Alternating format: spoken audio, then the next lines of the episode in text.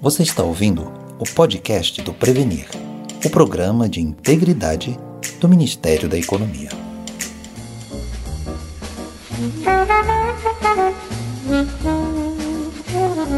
Olá, meu nome é Isadora Gin, sou servidora da Corregedoria do Ministério da Economia.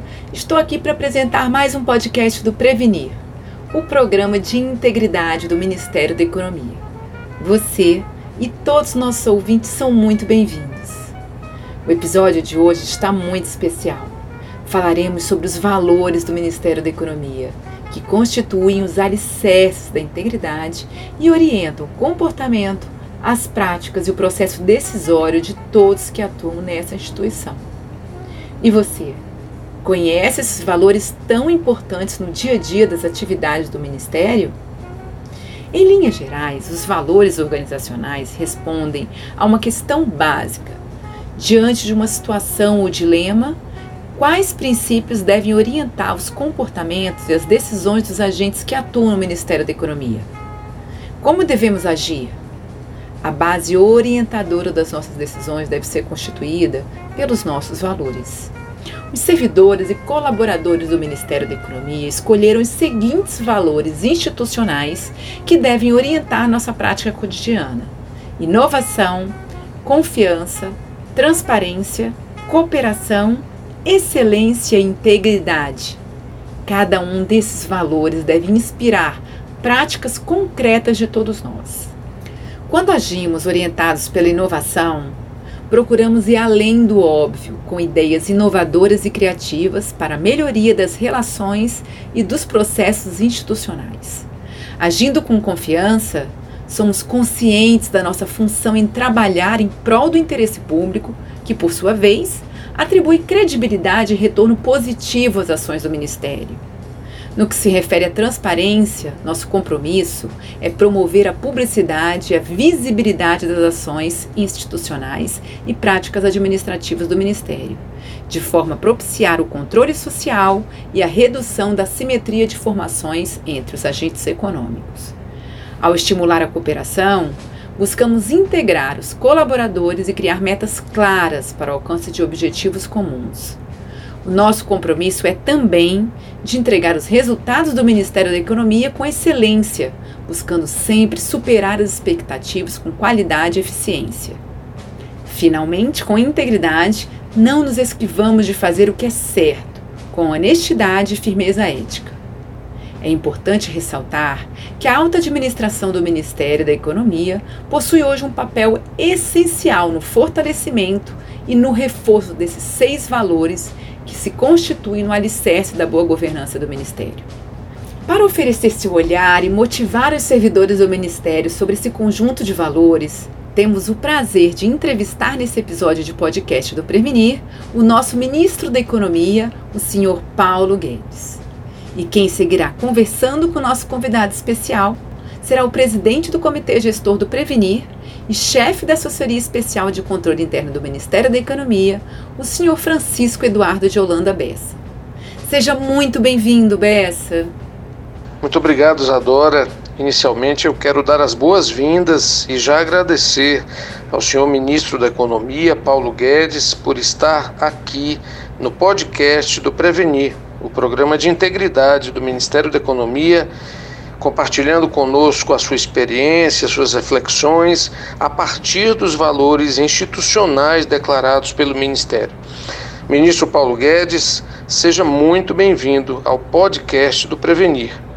Ministro, o senhor poderia comentar sobre a importância do valor inovação para a atuação do Ministério da Economia no que se refere especialmente ao esforço de desburocratização da gestão e a atuação do Ministério na transformação digital do governo?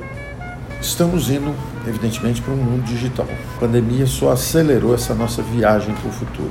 E o nosso governo, desde o início, teve esse foco na digitalização e na desburocratização. São duas coisas que estão bastante associadas também. Vocês podem ver que, primeiro, o Brasil ganhou o prêmio de melhor governo digital das Américas, não é?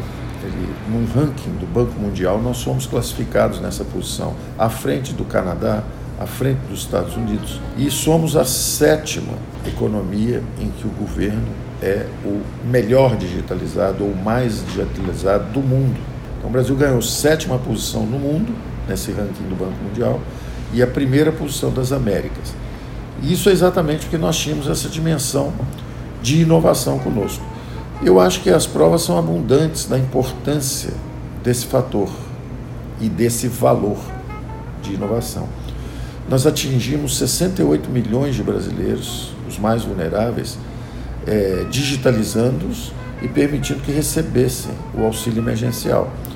Isso foi fundamental para a preservação de vidas durante a pandemia. Essas pessoas precisavam se alimentar, estavam vulneráveis durante o distanciamento social, não tinham condições de trabalho. Da mesma forma, digitalizamos também e protegemos 11 milhões de brasileiros no mercado formal de trabalho. Eles tiveram preservados os seus empregos durante a pandemia, porque tivemos acesso, através dos nossos programas, aos planos de demissão das empresas que foram então mitigados. E hoje podemos inclusive nos orgulhar que o nosso gov.br temos 115 milhões de brasileiros utilizando do serviço, que vão desde uh, dispensar uma prova física de vida para receber os benefícios do INSS, até o próprio ato de se aposentar, que pode ser feito hoje em 40 minutos digitalmente. Ministro, na sua percepção, como o valor confiança pode ser determinante para propiciar o alcance dos objetivos uh, e a superação dos desafios do Ministério da Economia, especialmente na área da gestão fiscal? Em um time que nós somos, somos um time, o Ministério da Economia foi o resultado da fusão de cinco ministérios: né? Planejamento, Fazenda, Previdência, Trabalho e Indústria e Comércio. É fundamental que haja confiança. Nós, veja, enfrentamos uma pandemia, um combate, uma guerra. Tem que haver confiança nos diversos companheiros durante esse combate. Esse valor foi decisivo para nós. E principalmente não só a confiança entre nós, mas também a confiança da população na nossa equipe. E eu acho que foi decisivo esse nosso compromisso e essa credibilidade na proteção das gerações futuras.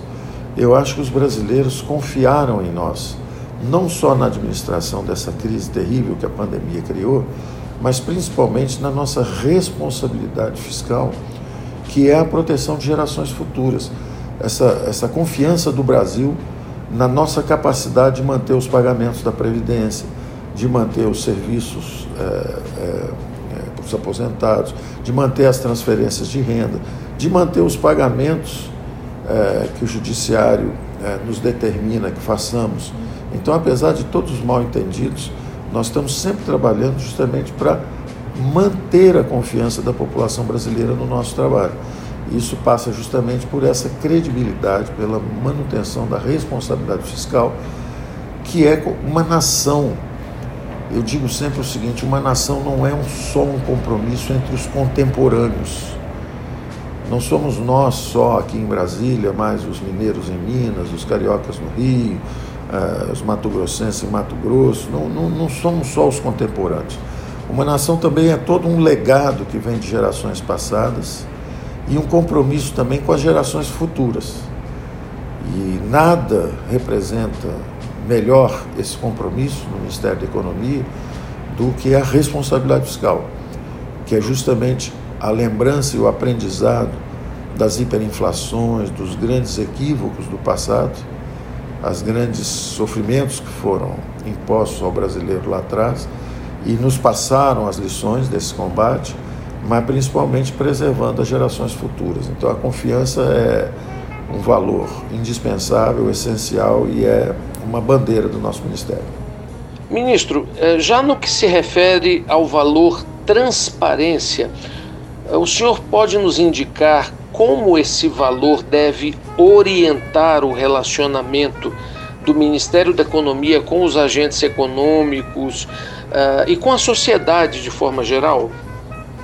A transparência também muito bem escolhido como valor uh, pelos funcionários do Ministério da Economia, É, e eu acho que o melhor exemplo que nós podemos dar sobre isso é a nossa própria atitude de pedir, a, durante os nossos trabalhos com a CGU, que seja incluído o portal de transparência em todas as indicações para todos os cargos.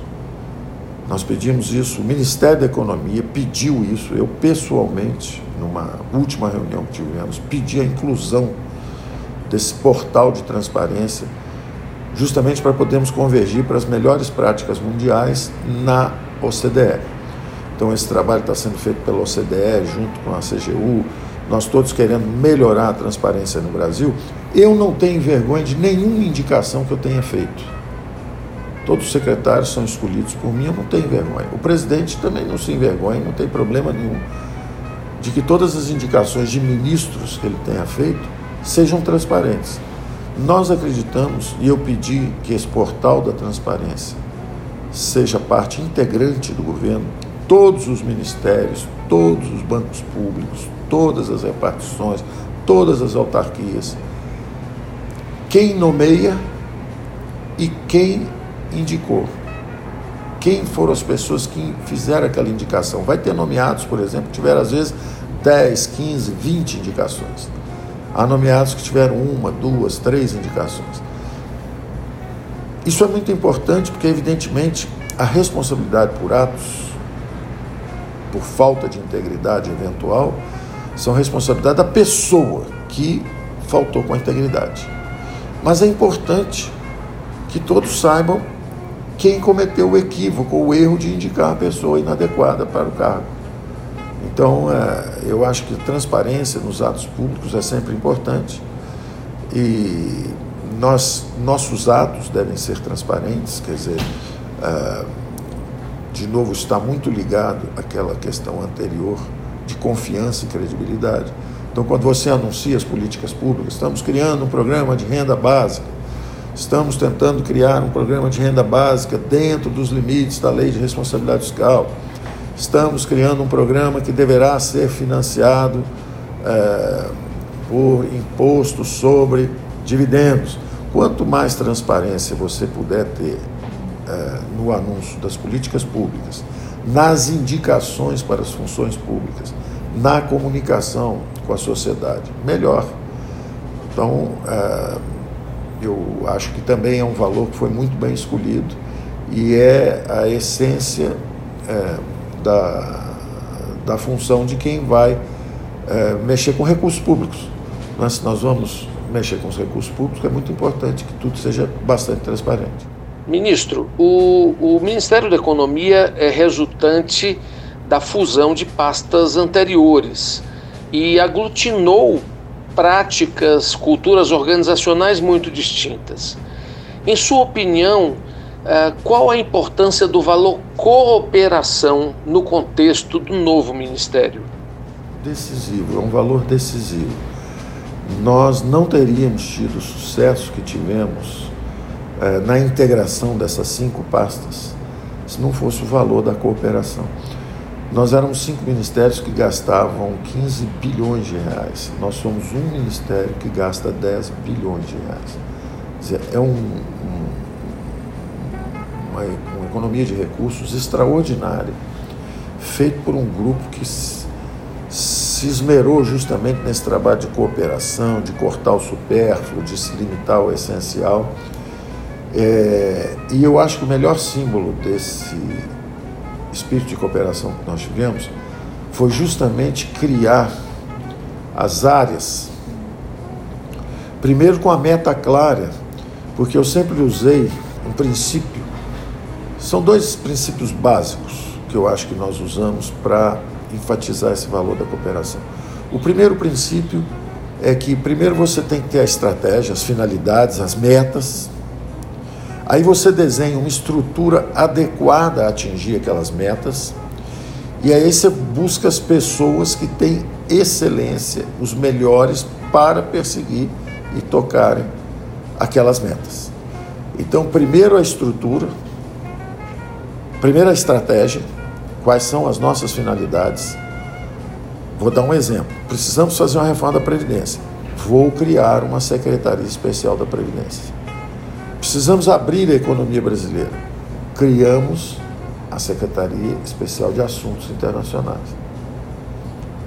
Precisamos é, desestatizar a economia. Criamos a Secretaria de Desinvestimento e Desestatizações. Então, dependendo das metas a serem atingidas, você desenha a estrutura. E agora, quem são os indivíduos que têm a capacidade de tocar essas estruturas buscando aquelas metas? E aí, mais um exemplo de cooperação. Vamos buscar um de dentro e um de fora.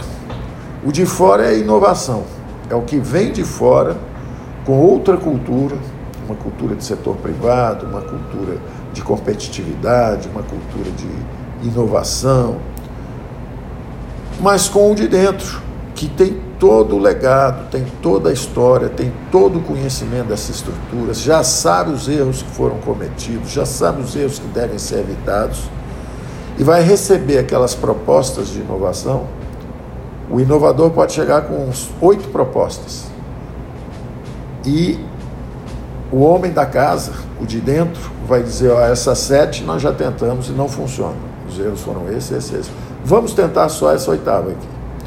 Então, essa união de preservar o cor, quer dizer, preservar o que deu certo, o depositário de todas as experiências passadas, esse é o de dentro.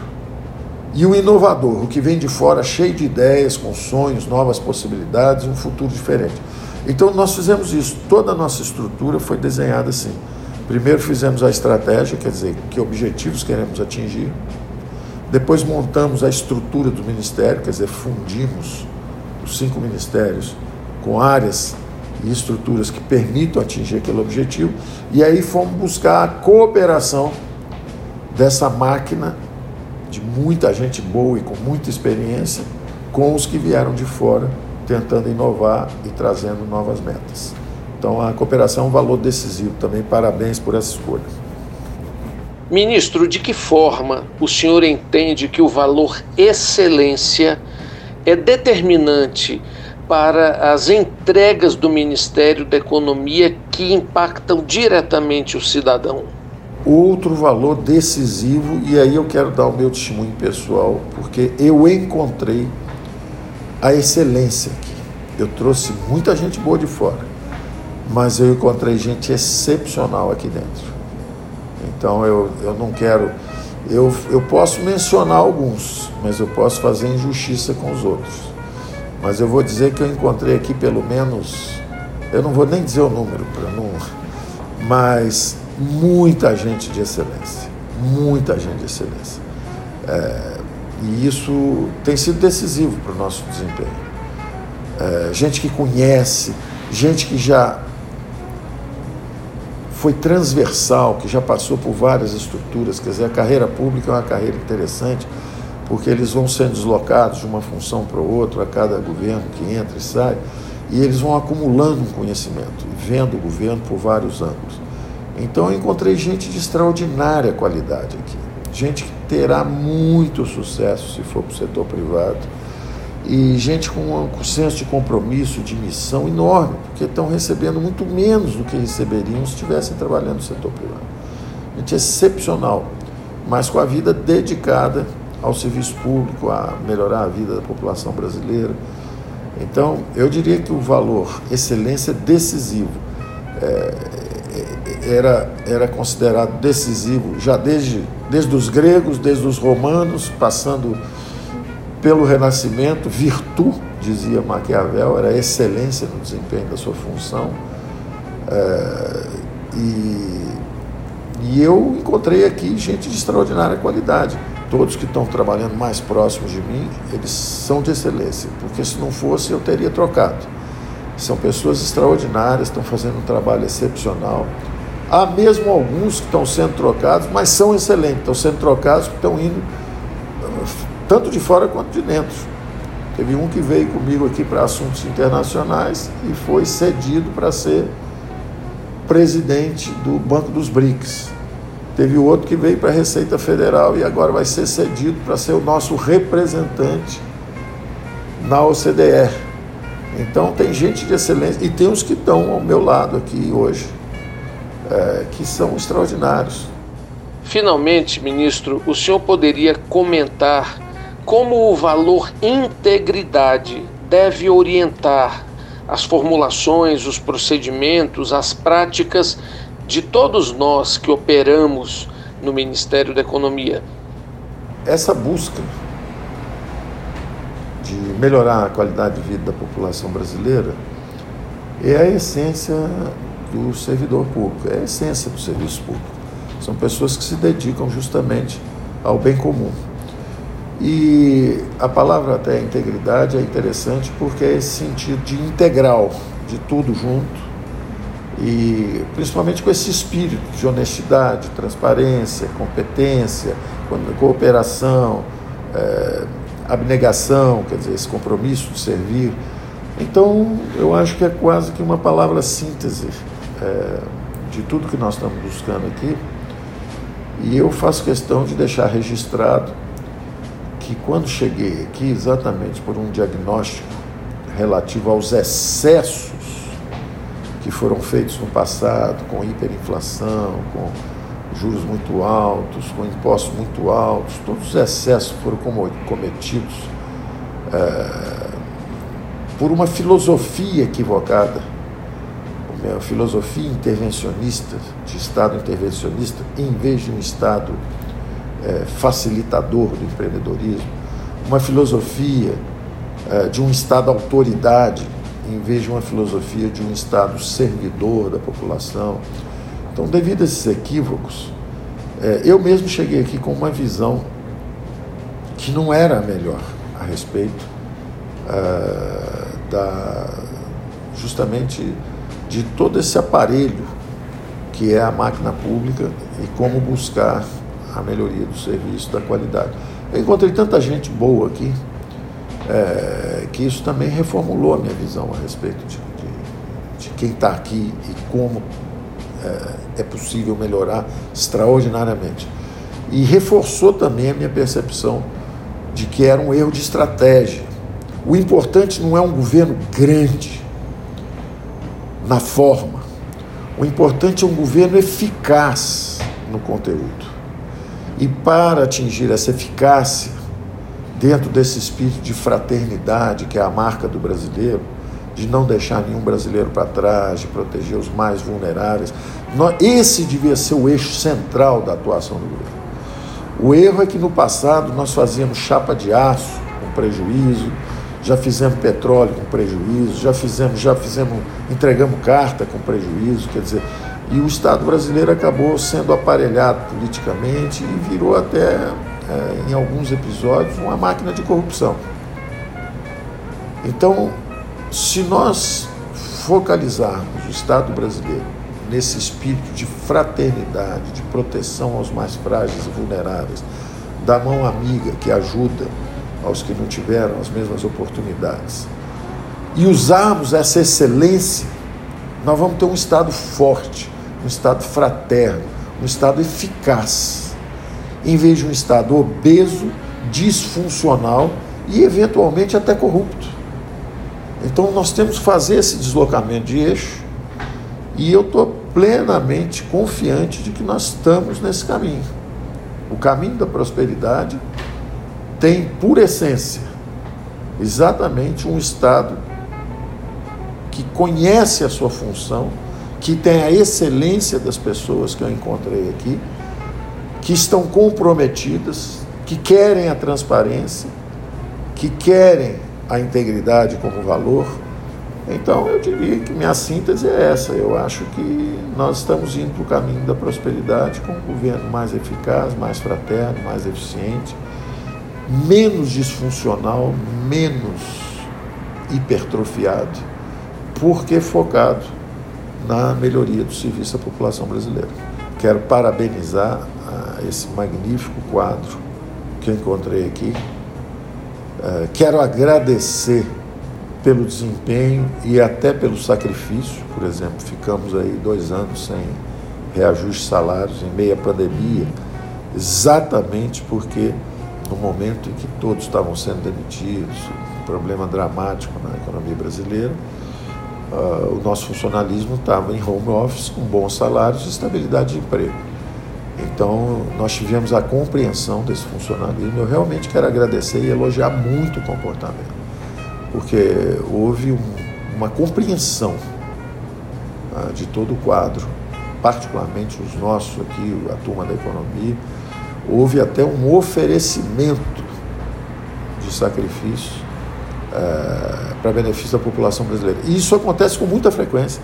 Você imagina funcionários atuando para remover, às vezes, excessos em suas próprias aposentadorias, funcionários atuando para se voluntariar, para abrir mão de reajuste de salário durante um tempo. Quer dizer, então, é um grupo de extraordinária qualidade, de enorme compromisso com o país, é, com as melhores qualidades morais e técnicas. Então, eu quero registrar e deixar isso gravado aí para a eternidade dessa minha passagem por aqui. Ministro Paulo Guedes, muito obrigado pelo compartilhamento das suas ideias, suas experiências uh, e pela sua participação neste episódio do podcast do Prevenir, o nosso programa de integridade no Ministério da Economia. Muito obrigado, um abraço a todos e parabéns ao Ministério da Economia. Nesse episódio, caros ouvintes, vocês conheceram a importância dos valores do Ministério da Economia, que norteiam as atividades dos servidores e colaboradores da instituição. Para atingirmos os objetivos e cumprir a missão institucional, devemos agir com inovação, confiança, transparência, cooperação, integridade e excelência. Afinal, os nossos valores são a essência do ME. Até a próxima!